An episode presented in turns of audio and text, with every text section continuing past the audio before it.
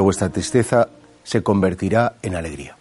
A veces podríamos tener la tentación de decir que esta vida, como dice la oración de la salve, es un valle de lágrimas, todo mal, y además según van pasando los años, como que los disgustos son mayores, y, todos recordamos a lo mejor con cierta añoranza esos años de la, de la infancia, de la juventud, que todo nos parecía apasionante, precioso, y sin embargo, efectivamente, vamos cumpliendo años, vamos viviendo disgustos y parece como, como que se nos puede meter un cierto pesimismo al conocer la vida y a las personas tal y como somos en realidad.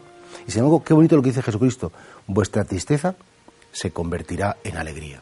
Si permanecemos fieles, si creemos en sus palabras, si mantenemos viva la esperanza y sobre todo, si en medio de las tormentas, de, las dificultades, somos capaces de seguir amando y mantenernos fieles en la fe y fieles en el amor, toda esa tristeza se convertirá en alegría. ¿Por qué? Porque Jesucristo crucificado y resucitado, al subir a la cruz, llevó cada una de nuestras tristezas y lo que fue cruz, en su carne lo convirtió en gloria. Y lo que ha sido nuestra cruz, lo que ha sido nuestra tristeza, en nuestra carne, que también es la suya, porque ha querido unirse a nuestra carne, Él mismo lo convertirá en alegría.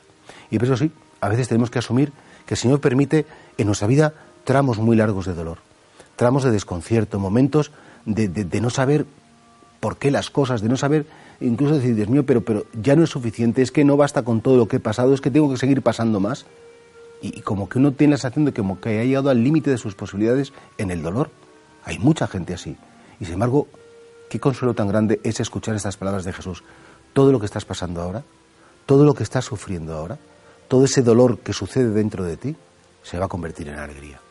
¿Por qué? Porque si te asocias a mi cruz, serás asociado a mi resurrección. Porque si eres capaz de perseverar en la fe en estos momentos tan duros, tan difíciles, tan complicados, aquel que da testimonio de mí ahora en la tierra, yo daré testimonio por él en la vida eterna.